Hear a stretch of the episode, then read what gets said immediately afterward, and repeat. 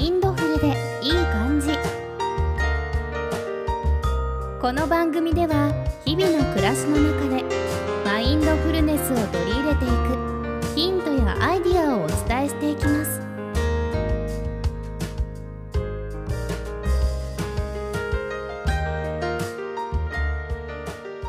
皆様こんにちは、リサです。マインドフルでいい感じ。本日もよろしくお願いいたします。よろしくお願いいたします。えーさて、今回は固定観念についてお話をお伺いしていきたいと思います。はい。固定観念というのははい、意識しないとなかなか気づかないと思うんですけども、はい、あ案外厄介なものだなと思ってまして、うん、はい。ささんは固定観念という言葉にどんなイメージをお持ちでいらっしゃいますか？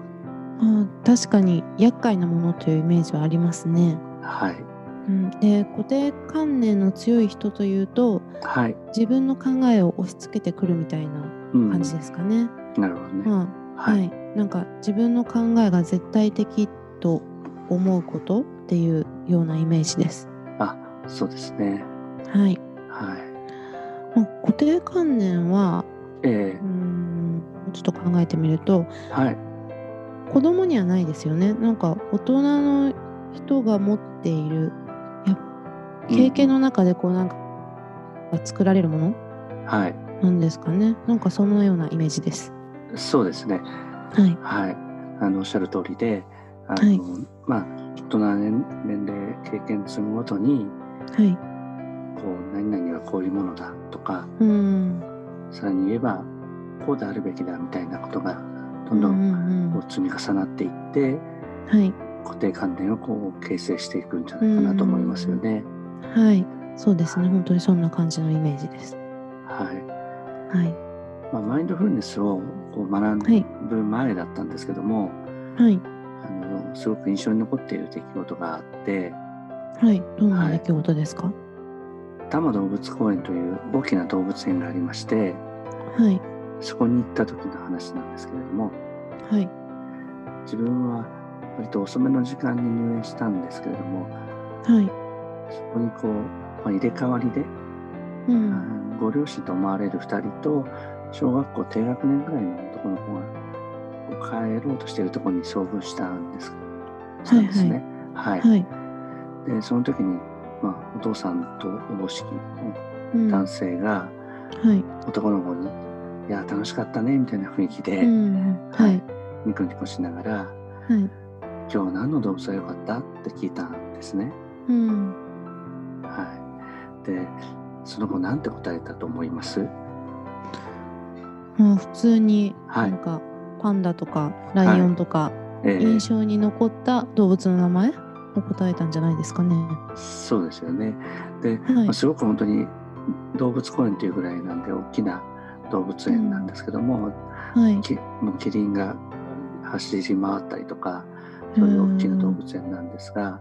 はい。その子はちょっと意外にもですね、はい。こうなんとかネズミみたいなネズミの一種を答えたんですよね。はい。はい。はい。はいでそれはそれでユニークなんですけど、うん。その時にその男性がはい。本当に顔を真っ赤にして掘り出したんですよ。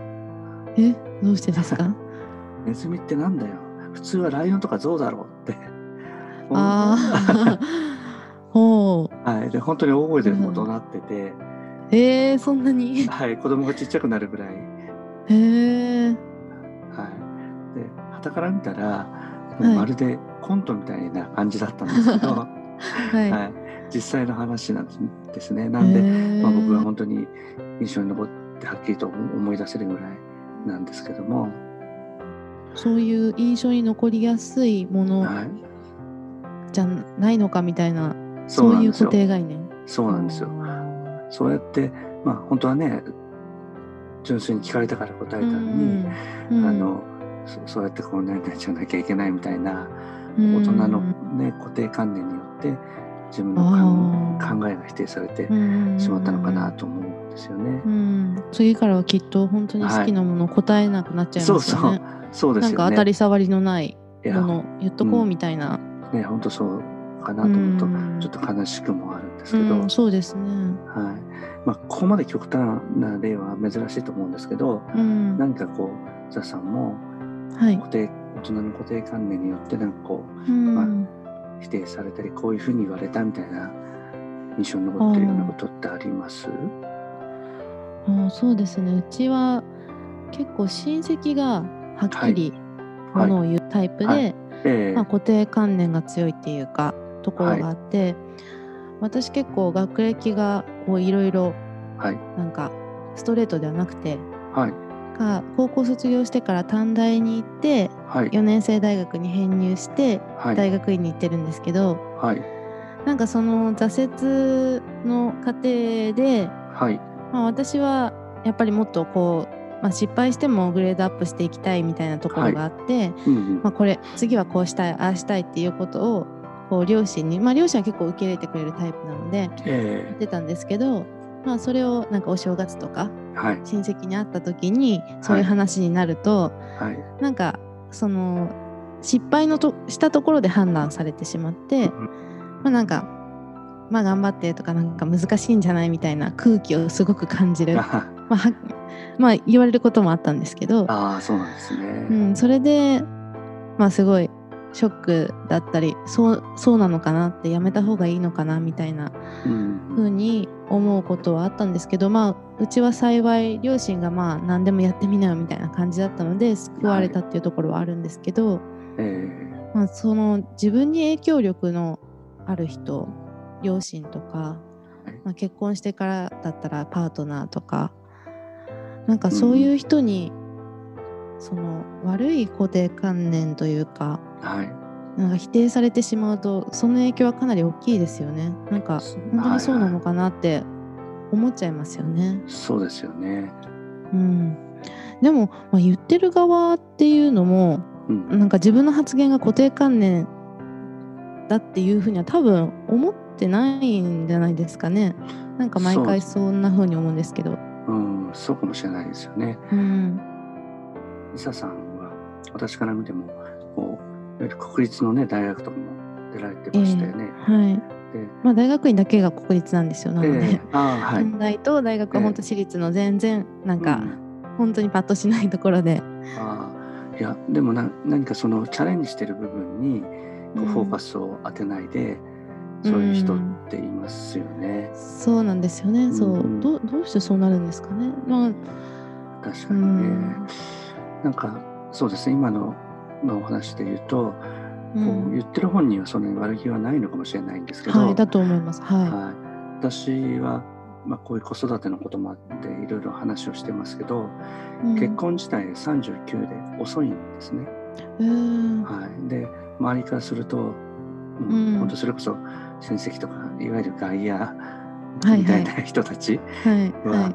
あのなんで結婚しないんだとか、ああのーはい、いつになったら結婚するんだとか、はいはい。もう言ったらね余計なお世話みたいなこともうんあるのに、はい。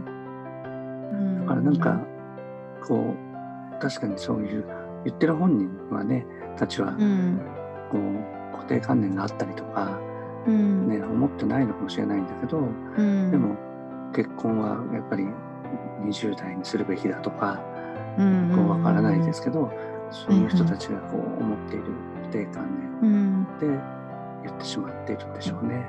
うん、そうですね。はい、まあ多分なんか自分の思ってる普通みたいなのを伝えてるだけで、その本人のことを否定しようとかはいやめさせようとかいう気持ちは実際はあんまりないのかもしれないですね。うん、でも聞く側としてはやっぱり、うん、そうなのかなとかそうですよね。うん、結構影響がやっぱりありますよね。ですよね。うん、はい。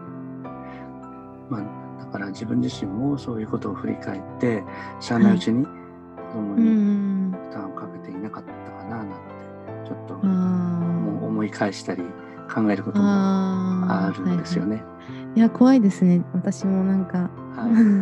はい、はい。だ正解はないと思うので、はいあのまあ、この番組でもずっと言ってるように、自分自身がマインドフルであることがやっぱり大事で、うん。そのいろんななんだろうここれまでにうん。こう、まあ、ユーモアを持ったりとかはい。怒りとうまく付き合ったりとかそういうことで、あの子供にも悪い影響をあまり与えないよううにん。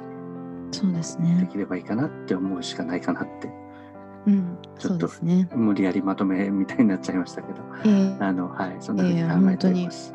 はいはい私もちょっと意識しながら過ごしてみたいと思います。はい。それではここからは今回のおすすめをお聞きしていきましょう。はい。今回は何でしょうか？はい。今回は谷川俊太郎さんの詩集「素敵な一人ぼっち」をご紹介したいと思います。はい。なんか本当に素敵なタイトルそのものですけど。はい。はい。どのような内容の本なんでしょう？詩集なんでしょうか？はい、えー88歳でまだ現役で活躍されている谷川俊太郎さんの小さな詩集になるんですけれども、はい。はい。でこの方の作品は詩でも絵本,、絵本でも大好きなものばかりなんですけども、もう絵本も書かれてるんですね。そうですね。で、まあ、うん。教科書に載るような詩も書かれている方で,、へえはい、でたまたま最近子供と図書館に行ったんですけども。はい。そこでこう目についたというか手に取ったおのでー改めてご紹介させていただくことにしました。はい。お願いします。はい。でまあ、前回の中川和正さん同様に、はい。はい。こうせ生活そのものが作品を、作品を作り出すというか、うん。ともシームレスにつながっている方で、うん。まあ、本当はこういろいろ努力されてるんだと思うんですけどはい。イメージとしてはこう息を吸う吸うようにこう詩を書くというようなイメージがあって、もう本当の根っからのアーティストという感じですそうですね。ね。でうんなんかそんな姿が自分にとってこうマインドフルに感じて、あはいーはいはい。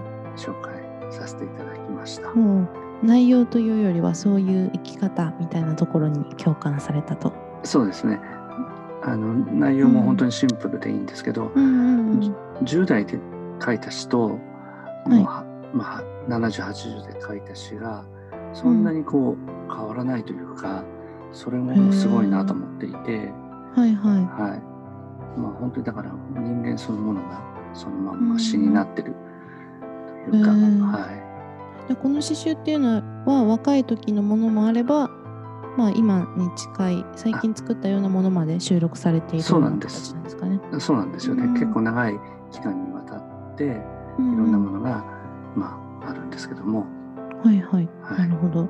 固定観念とはどういったつながりがある本なんでしょうか？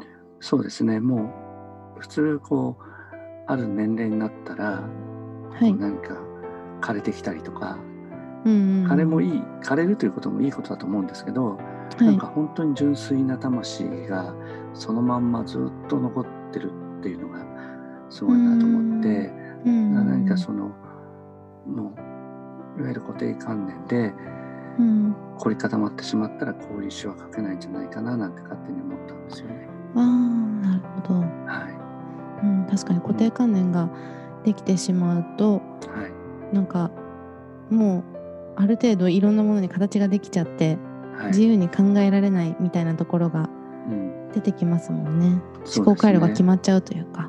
そうですね。うん、何かこう選ぶったりする感じもないですし、うんうんうんあのそうですね。いわゆるなんだろう、ひらがなで書く言葉みたいな、そういううんこうなんかオープンであり純粋であるそんな感じがうん、するんですよね。あなるほど。はい、ぜひ皆さんもちょっとね、固定観念で凝り固まっちゃってるなって時に読むといいかもしれないですね。そうですね。おすすめです。はい、はい、はいぜひ手に取ってみてください。はい、はい。えそれでは本日は谷川俊太郎さんの素敵な一人ぼっちをご紹介いたしました。はい、それではマインドフルでいい感じをお送りいたしました。ありがとうございました。ありがとうございました。